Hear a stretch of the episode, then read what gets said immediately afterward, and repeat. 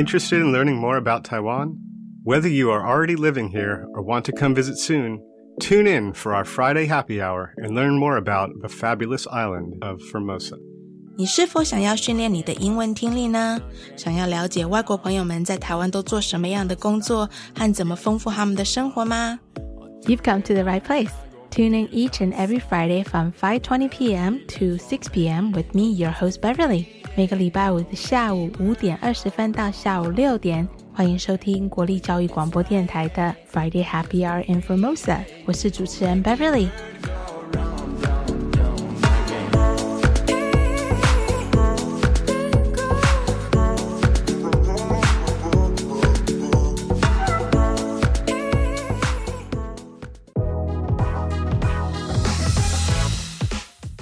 Happy Friday, everyone. So, um, my grandpa, he was actually a Chinese medicine doctor.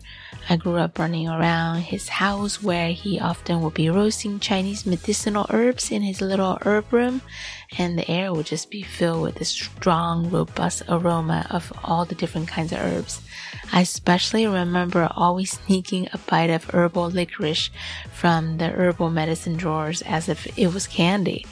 Needless to say, I have a special spot for Chinese medicine, though I know from a very early age that I'm definitely not cut out to be a doctor of any sort. Um, but I've always been fascinated with this subject. So today I'm excited to invite two Americans, Will and Noah, to come to our show to talk about what it's like to study Chinese medicine right here in Taiwan. If you ever wonder, do you have to know how to speak Mandarin in order to study Chinese medicine? How does Chinese medicine actually work? And do you just get to poke needles in other people's body all day long? Well, you come to the right place. We'll answer all that and more. 今天很高兴邀请到 Will 跟 Noah 来跟我们讨论他们在台湾学习中医这个课程的分享。 接下来这两个礼拜，我将和他们两个一起探讨，从一个外国人的角度，全程用中文来上的课程是不是很难呢？然后对比一下，在国外的学习方式有没有很大的差别？反正我们三个人有好多好多的话题可以聊，所以我们分成两次播放跟大家分享哦。Let's get right to it.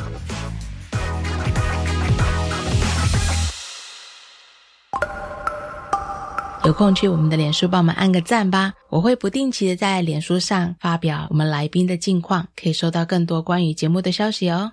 Friday Happy Hour in Formosa. Remember to like us on Facebook. 记得帮我们按赞哦。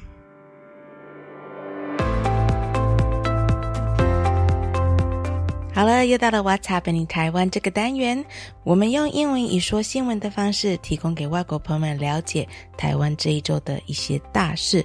This is our new segment of the show What's Happening Taiwan. After the Hamas launched the massive attack against Israel last Saturday, foreign tourists have scrambled to leave the country, but flights were canceled as the government shut down its airspace. Most of the Taiwanese tour groups have already arrived home. At least 1,200 people have died as a result of the Hamas attack on Israel. It comes as new horrifying detail emerge of Hamas attacks on border communities as Israeli soldiers regain control of the area near Gaza that came under attack. They are finding evidence seen in videos and photos and confirmed by witness accounts of the massacre of civilians by the Hamas terrorists. We're happy to hear that all the Taiwanese tour groups made it home safely, but on behalf of our show, our hearts goes out to Israel and the people of Gaza and to all of those who are enduring the hardships of the conflict. Let us remember that in times of turmoil, peace is the only answer, not war. 今天的新闻是报道关于以巴冲突，台湾所有的旅行团都已经平安回台湾的新闻。那其实这个新闻真的是非常的令人难过。战争永远都不是答案，但是我希望以色列正在面对严峻的战役，大家帮他们加加油、打打气，希望战争能够赶快结束，然后平安能够马上到来。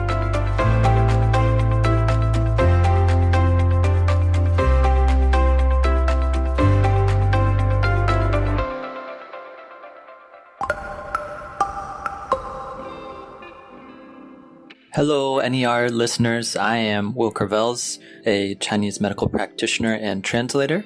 And today I've picked a song by the band Collage think it has some resonance with the topic of our discussion today, Chinese medicine. Kolachi or Collage is a band that brings together a lot of different cultural elements in their music. You'll hear Japanese, you'll hear Aboriginal, you'll hear some Taiwanese, and you'll hear certain musical elements as well. This has to do with the lead singer who has this background of being Aboriginal, but also learning Japanese as a child. And it's really beautifully combined to form this new sort of music that really could only be engendered in Taiwan. And so I think this is a little bit like the kind of Chinese medicine that we see happening in Taiwan as well, where we get these elements from Japanese culture, what we call kampo or hanfang, and we get some indigenous elements where we get indigenous herbs used in Taiwanese Chinese medicine. Then, of course, we have the influence from the mainland, and we have, for instance, strains of acupuncture from Shandong, which have only flourished here in Taiwan, and forms of pulse taking and forms of herbalism that have only flourished here in Taiwan. So, Taiwan is sort of this incredible soil which has allowed these different cultural strains from various countries to come together and sort of ferment um, and emerge in a more powerful, vital form here on this Taiwanese island.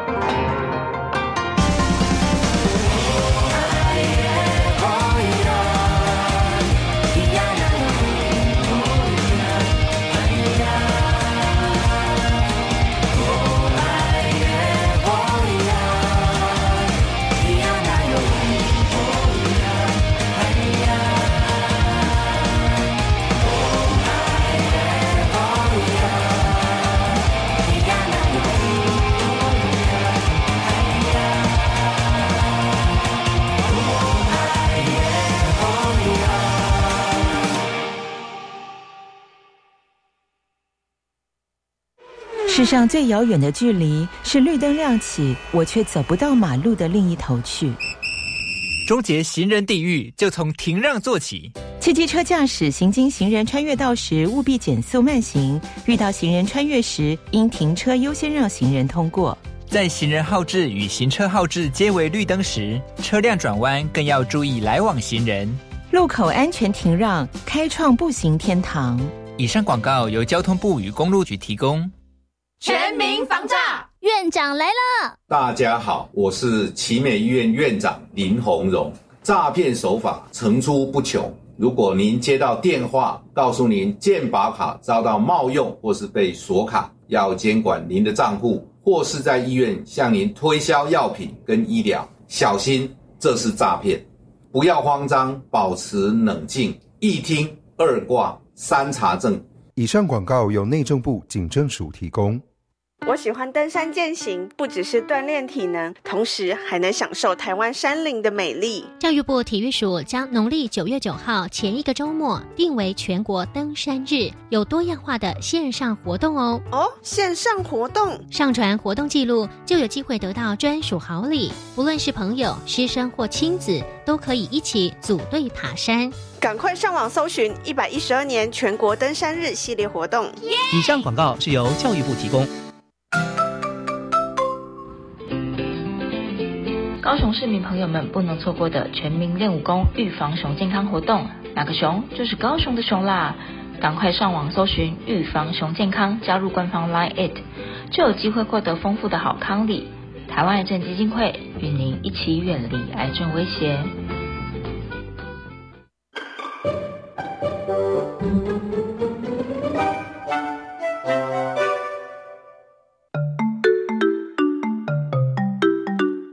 是教育广播电台高雄分台，我们的收听频率是高平地区 FM 一零一点七，恒春地区 FM 九九点三，澎湖地区 FM 九九点一，江南地区 FM 一零七点七。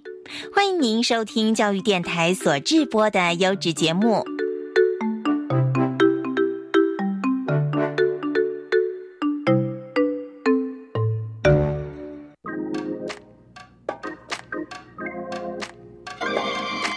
我爱台湾。让开来者。 I don't know if you guys know this. I actually come from a line of doctors in my family. When we were growing up, we were always encouraged to go into the field of medicine, but I honestly think I am not cut out to be a doctor or a nurse for that matter. I can just totally see myself misdiagnosing somebody like, oh my God, we're supposed to amputate your left leg and not your right leg.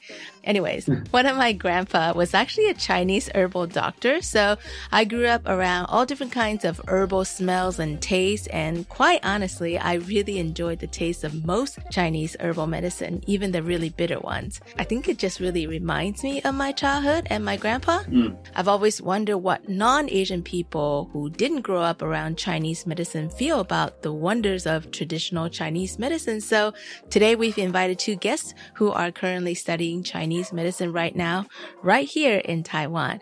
Let's welcome Will and Noah to our show. Can you say hi to our listeners and maybe introduce yourself a little bit? So, hello everyone. My name is Noah, and I originally come from the USA in a state called Oregon in a small town. And I've lived in Taiwan though for the past 10 years, and I study Chinese medicine here in Taichung. Awesome. Yeah. How about you, Will? I am also from the States. I'm from Massachusetts, home of Harvard University. You might have heard of it. yes.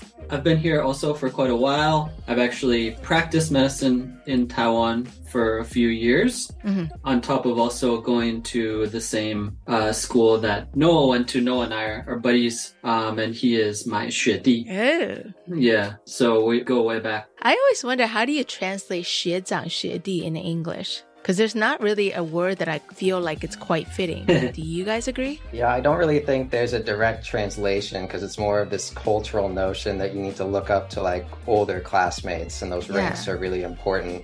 I mean, it wouldn't make sense in English to say like older study brother or like younger study sister. So Yeah. We do have upperclassmen and underclassmen. okay, that's a good point too. Or like big bro in like uh, fraternities or like big sis in sorority, but not really like small sis or little brother, right? Yeah. Yeah, it's not something we'd say just for like classmates in the same program. No. We would just say like, oh, he's a first year, he's a second year, he's a freshman, he's a sophomore, etc. Hmm. Exactly. Yeah. Mm. Anyways, sidetracking. um, so, seeing that you guys are both studying Chinese medicine here in Taiwan, does that mean you both speak fluent Mandarin? Because I would imagine all these Chinese medicine programs, all these classes must be given in Mandarin only. 对，没错。诺亚的中文很好。真的吗？但是没有没有 Will 那么好啊。 Oh, see, you guys are two Taiwanese already. You're you're complement each other. Right? Yeah, we know we know how to be humble for sure. That's cool. But- what that's got to be hard. Um, yeah, I would say so. Okay, I'll just talk a little bit about my story with Mandarin. Sure. I've been studying Mandarin for 12 years. Mm. So by the time I started this program, I'd already been studying Chinese for maybe six years by that point. So it wasn't as hard as you would expect, but it still took a while to get used to all the different terminology related to Chinese medicine and also being around like completely um, like native speakers of Chinese that aren't necessarily used to speaking with foreigners. Uh, how about you, Will? Yeah, I, studied for a little bit in the States, then I studied in Taiwan for a little bit and also in China. Hmm. So, like Noah, I also had like a pretty strong Chinese like level before I came in. Um, and then I think it, it really got good once I was in the program. Mm. But yeah, obviously for people who are interested in studying Chinese medicine here, like it's really imperative that you have very high level of Chinese before you start. Well, it's interesting that you said that you study in China, um, because over in China they use simplified Chinese, but here in Taiwan we use traditional Chinese characters. So does that make it even more difficult for you? Well, you know, I always studied both, so it was not so bad. But really, the, the most difficult thing was because I spent like two and a half, three years in China, Mm. and I was in Beijing. So I got quite used to uh, sort of the Beijing dialect, the way of speaking in Beijing. So when I came back to Taiwan, I had like a very heavy what they call Erhuayin. Mm. Um, so you know, was, I think it was like a little rough on the ears of my um, fellow classmates. You roll your tongue a lot, right? Like you Jensen. Uh. Yeah, yeah, Jensen. Exactly. Yeah.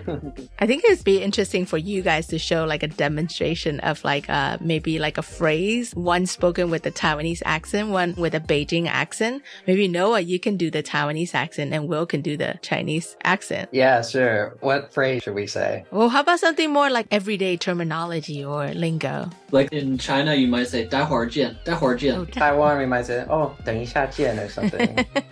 晚一点见. 对. Even like the um the intonation is completely different too. Like in Taiwan, you might say like, "Oh, 我有一个很好的朋友," but in somewhere in the mainland, you could say like, 我有一个很好的朋友, kind of sort of emphasize different aspects of the sentence. Yeah. Yeah. It's interesting. And they also say 很. They have the 很好的朋友, right? It's, like- Uh, yeah, it's almost like they're like about to like spit up some some phlegm or something. Or- Maybe they were. You never know. yeah. yeah. Definitely. Uh, well, dialect and accents set aside, like, well, when you study in China, obviously that's like a different, I mean, let alone an education system. I would imagine in Chinese herbal medicine studies, um, it's a different school. I mean, I don't know what you call it, like a s- school system, right? Mm. Like I'm, I'm curious to find out what the differences are between how Chinese medicine is studied in China versus Taiwan. Would you care to both share your different perspectives? Sure, I'll start because I was the one who had. I mean, I don't know if, if Noah spent any time studying Chinese medicine in China. Um, I've been there for short term, but not studying in any official school setting there. Mm. And for me, like, I didn't do the full undergraduate program there. I did sort of like a pre med. Mm. But my wife actually uh, went to the Nanjing University of Chinese Medicine and did her full program there. So I'm pretty familiar with it. Mhm. The main difference, you know, to just put it very simply, is that all Chinese doctors in China, when Mm. they get out of an undergraduate, they're able to prescribe Western drugs. Um, and so as a result, they have like a much more rigorous and thorough um, study of Western medicine built into their curriculum. You mean for their curriculum for someone who wants to study Chinese medicine? Yeah. Oh, wow. Yeah. So, like, I don't know, my wife told me about it a little bit. Like, when you're going for your license and stuff, you have what you call practicum, which is quite common in Western medicine, where basically there's like a practical element to the exam. Mm-hmm. You have to do some sort of um, maneuver or something, um, or you have to answer questions in person about Western medicine as part of your exam. So, this actually ends up influencing the way they practice when they get out as well, because when they get out, they are able to prescribe any Western medicine or any Chinese medicine, right? Let's say like a lower level, people, they didn't go on to study Chinese medicine any further. Sometimes, let's say someone comes in with some pain condition, they might actually just give them painkillers. Mm, interesting. And then the other really big difference between China and Taiwan is that in China, people still use raw herbs a lot in their prescriptions. So in Taiwan, you mostly use like uh, we call granules. Mm-hmm. You just get them in the little packets, you put them in water, sort of like a jirong cafe or something like a instant dissolved packet of medicine, right? Mm-hmm. But what you do in, in China is sort of like the old way, Mm. which is like someone prescribes you herbs, you have to go and then get them from a pharmacy, Mhm. and then you have to cook them, or we'd say decoct the herbs yourself. Mhm. So it, it actually ends up being quite different because the way that you prescribe when you're using decocted or raw herbs and, and granules can vary quite a bit. What about you, Noah? What's your experience like? Okay, so going off of what Will is talking about in um, the beginning about decocting herbs in China and maybe having that experience of learning how to use raw herbs. Mhm. Since in Taiwan, most people are used to using the powdered herbs. So even in our school program, Mhm. our experience with like learning how to actually cook raw herbs and make those different formulas, it's Mhm. very limited. Maybe we'll have one class for that and we practice two or three times during the entire semester as we're more used to prescribing powdered herbs. Mhm. But going back to your question about, okay, so how has my experience been different studying Chinese medicine in Taiwan? I can't really compare it to China as I don't know much about that system. Mhm. But one thing unique about the Taiwan system is that even though we study Western medicine and take Western medicine classes, when we graduate, Mhm. we're only licensed to be Chinese medicine practitioners. So our goal is to really learn this type of herbal medicine and prescribe this type of medicine and use that thinking process. So it's more focused. Yeah, I'd say so. We, I mean, okay, so in our school program, there's still like maybe half of our classes are Western medicine Mm. classes, but Mhm. We don't have as much focus on this practicum side of it and really understanding all the deep pharmacology and how to prescribe the Western medicinals like pharmaceutical drugs. I actually remember watching this documentary actually a couple months ago, and this is about like the apprenticeship, the period of time we actually apprentice under like a teacher for Chinese medicine when you study in China versus when you study in Taiwan. Mm. It basically mentioned that the students in China, they don't really get a lot of hands-on practice. Is that true? I think that's a good way for us to sort of compare notes on China versus Taiwan. Yeah, so from the Taiwan side, I still think like in the school system, it's very similar to what may be happening with the schools in China, Mm. where the focus isn't on necessarily like following a particular master teacher in a certain way. It's really just focused on taking these classes and passing the test Mhm. and learn this information and memorize it as quickly as possible, Mhm. which is how a lot of the education works here, sadly. Yeah. So what a lot of people do in Taiwan is if they want to like get hands-on experience and really follow someone, they go outside of the school Mm. and go find a teacher Mhm. in whatever it could be like a different like lineage, maybe based on acupuncture or based on herbal medicine and pulse. Mhm. So from my own experience, when I was the first year in the program, I had the opportunity to go outside and meet with um, a doctor in Taichung who's quite well versed in pulse. And after um, following him for a certain amount of time and talking with him about questions in Chinese medicine, he took me on as a student to study pulse with him. Mhm. And that gave me the opportunity to study with someone who's not part of the school system, Mhm. but I could get this like hands-on experience from like a teacher training their student Mm. and, and like actually be in his clinic and you know take the different pulses of different patients and see what he's prescribing and apply that to the pulse Mhm. and that's the type of hands-on experience you don't really get in the school system here Yeah, that reminds me. One time I went to see a herbal doctor. He actually had like one or two students just standing next to him, and he he was like literally giving them, you know, verbal instructions on what he was doing. And I thought that was quite interesting. But yeah, how interesting. Okay. How about Will? In China, do the students also take initiatives onto their own hand and find these kind of apprenticeship outside of their school system? Yes, I think something similar goes on, but there's some significant differences. I'll say the first difference I think that I see between Taiwan and, and, China is that a lot, most of the time, although not always, when you have these apprenticeships in Taiwan, often you don't have to pay for it. They're just teaching you sort of out of the goodness of their heart, mm. which is pretty amazing. Um, and so it, there's a very special bond um, between the teacher and the apprentice that's a very traditional sort of uh, situation in Taiwan. Mm. In China, I would say there are sort of like there are a couple of things that go on. First of all, the government sort of identified, I would say maybe like 20 years ago, that they were just like they completely lacked experience when they got out of school. Um, they were just like almost like defective as doctors, and because they lacked any sort of practical knowledge. Mm-hmm. And so what they did is they started up this system where they identified sort of the top doctors in the country, mm-hmm. um, and so they had what you could call classes of the Baida, sort of like the top 100, you know, Minglao Zhongyi, sort of these famous old doctors in China. Mm-hmm. And so they more or less required these old doctors to pass on their knowledge.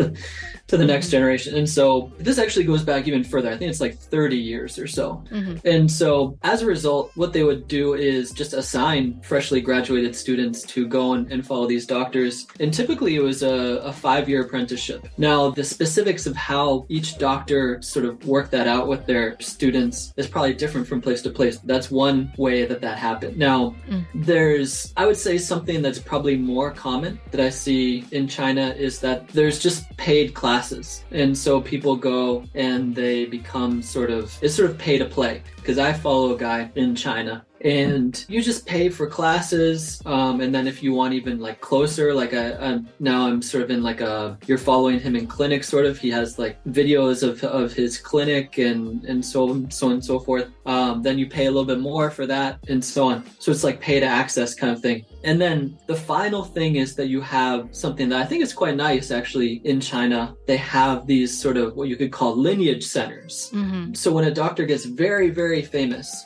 they get their own lineage centers. Mm-hmm. And these will be throughout the country at different universities and hospitals. And so within these lineage centers, there are students of the teacher um, or the famous doctor who are basically tasked with training up people in the lineage of the person that they're studying with. And so that's something that, that occurs within certain hospitals and also universities. I mean, this is such an interesting topic for me just because I'm always like, wonder, hey, what if I had gone into Chinese medicine?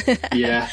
but I'm curious, Noah, like since you said that in your apprenticeship program feels more, I guess, in a way, more personal, what do you call your teacher? Like, do you call them 老师 or 医生 or? Okay, so if I'm if I'm talking about him to other people and I'm speaking English, I'll usually say like um, my teacher. Okay. And of course, that opens up a discussion of like, well, who is this teacher I'm always talking about? Because yeah clearly a very important teacher for me, not just like any other teachers. Yeah. But no, I don't like to use the word master because I guess that would translate to shifu. Yeah. No, he's told me so many times, like, I'm not a shifu. Uh. Like, I'm not a master. Our patients are the master Aww. because our patients are going to be the ones who are sick and in need. And every sort of pattern they show is going to be teaching us something from their pulse and if our treatment works. Uh-huh. So don't call me master. So I do respect that and don't call him that. And I guess in, in Chinese, I will say lao shi, or sometimes I say like. But when I talk to him I call him 学长. Oh. Literally as we just talked about like our older um, classmate or like older brother yeah. kind of that's also been through this program too. Mm. Yeah. And can teach mm. you. It's so funny. When you say master, I imagine this really old guy with white beard and just like combing through his beard or something like that. Yeah. He's definitely not like that. He's someone I respect greatly, but I wouldn't call him old beard master guy. yeah, but the relationship's really interesting since it's not based on like me signing up for his class or for money. Mm-hmm. So he still has very high expectations of me. Yeah. You know, there's no free lunch, but basically I'm going in there and he expects that I've done studying beforehand. Mm-hmm. So most of the um, prescriptions he's prescribing patients come from a book from the Han Dynasty called The Treatise on Cold Damage. Shanghanlun. Mhm. So if he's prescribing these formulas, he expects that I've memorized the line Mhm. from the book. Oh my god. So he'll prescribe the formula, and I just see like he just prescribes Dan Wei Yao, just like single herb formula. So first he's looking at, hey Noah, do you know what this formula is? I'm like, oh yeah, it's um Ban Xia Xie Xin Tang, like Pinellia heart draining decoction. He's like, great, what's the line from the book? And if I forget the line, he sometimes gets visibly annoyed, like, uh oh, you didn't memorize the line. no. Better go home and memorize it. So it's kind of this like exciting approach where I'm always encouraged to keep up my learning and also share my own um, shinta, like my own thoughts on it with him too, so we can see that I'm understanding the material and making it my own and not just copying his perspective. How many apprentices does your teacher have under his wings? There's around six of us that are currently shadowing in his clinic right now. For me, I have many people in my family who are in the field of Western medicine and a few in Chinese medicine as well. So I'm definitely very comfortable with both approaches, but I know I have some non-Taiwanese friends who don't really believe in Chinese medicine. Seeing that you both grew up in Western societies, I mean, do you guys ever encounter any non-believers of Chinese medicine? Yeah. yeah, in Taiwan, like with foreigners or foreigner friends, like if they ask what I'm doing here and it brings up the discussion, like, oh, I study Chinese medicine. So sometimes I encounter people like, oh, what is that? I'm, a, I'm skeptical about it. Mhm. And for me, that's always an opportunity to sit down with someone and see where they're at. What is their understanding of Chinese medicine? Because a lot of the time, their understanding of what this is has nothing to do with what we're actually doing. They have some idea that we're going around Taiwan, like cooking up like rhino horns or, or something and like making decoctions for people to like fix their like sexual problems or something or whatnot. Mm. that sounds interesting. And so it- it's a great chance. We're like, okay, let's stop here and figure out what is Chinese medicine? What is your perspective on this? What is Western medicine? Why are we separating these two things? Yeah. What are these concepts we've heard about that don't necessarily translate to English, like qi or like yin and yang and Mhm. the five phases or even um, the flavors too? Mhm. So that's an opportunity to sit down and like I love teaching people Chinese as well. So I love to share the characters too and think about like, oh, what is the character of qi? Mhm. How does it relate to our modern concept of energy and actually like what they thought at the time in terms of movement? Mm. And how can it change our perspective of the world? And I found that like most people are very open to learning about it and changing their perspective.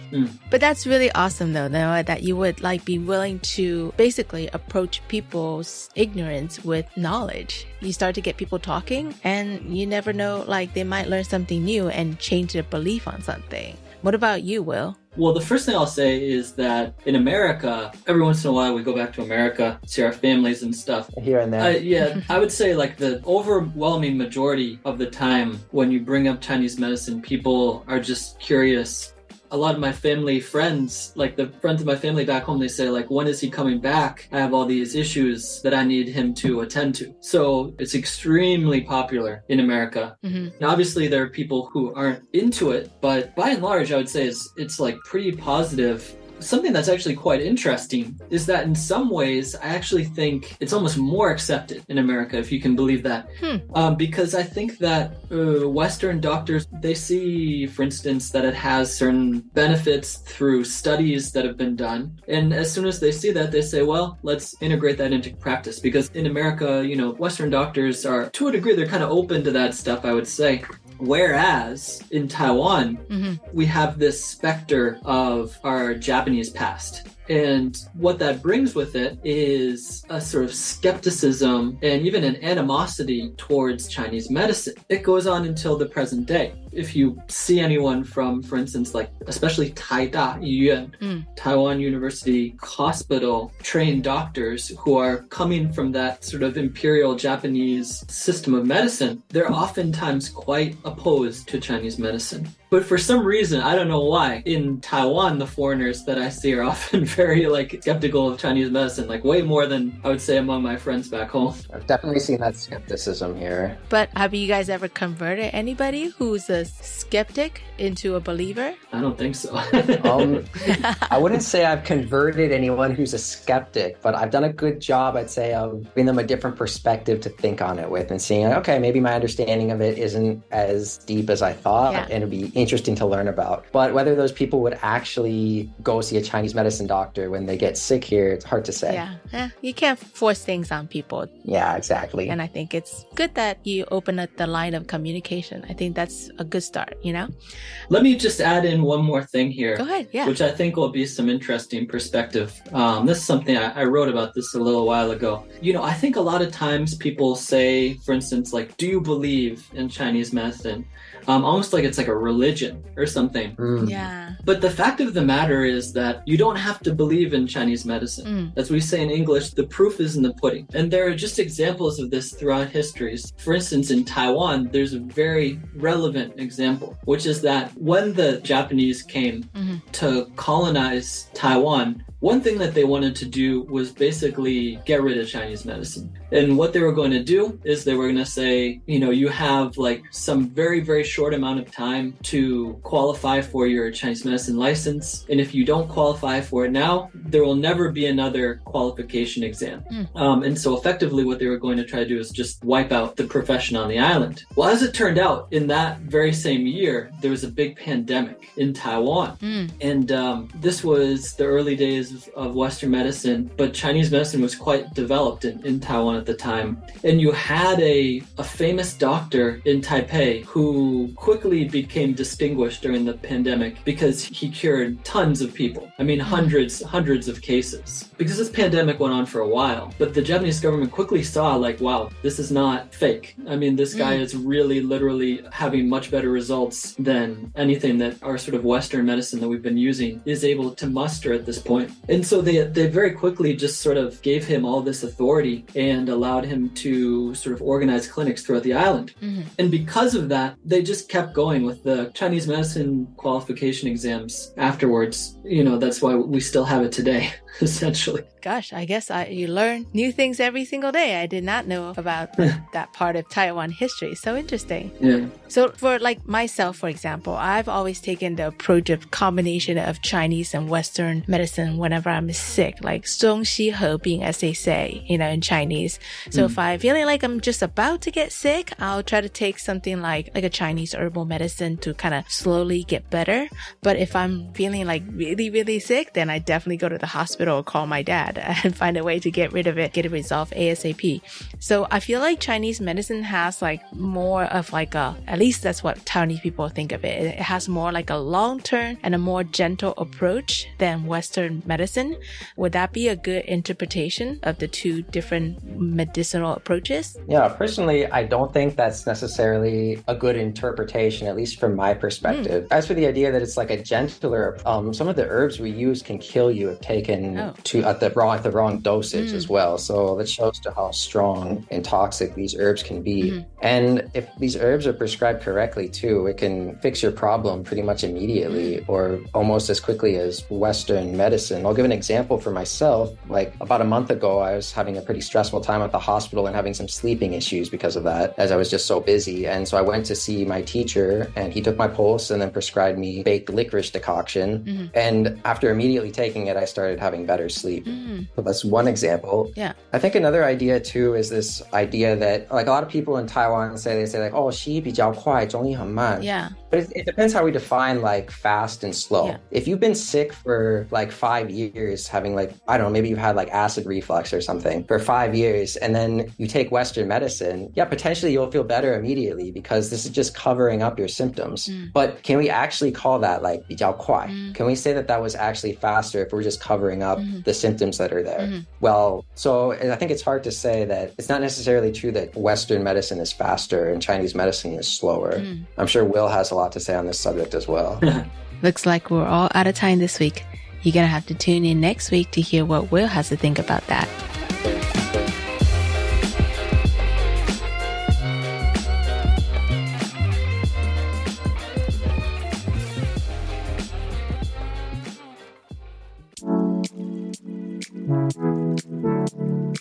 又到了节目的尾声。其实我从小就在我阿公的中医诊所里面长大，小时候很喜欢偷抓一点甘草当成零食吃， 而且我最喜欢东闻闻西闻闻阿公在院子里面炒中药材的时候，总会觉得嗯好香哦。一直到我长大成人以后，不管是多苦的药方，我都觉得中药是一个很好喝的东西，所以我一直想要做一个关于中医的节目。那终于让我找到两位来自美国的大男孩，在台湾学习中医的课程。其实采访完，我深深的感受到我以前另外一个阿公最坚持的一件事情。他一样也是医生，只是他是西医。他永远都在教导我们说，人就是要一直活到老学到老。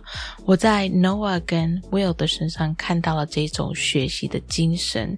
唯独有他们这一种 passion，这种热情，他们才可以这么投入的用中文来学习知识。我觉得这真的是很令人钦佩的地方。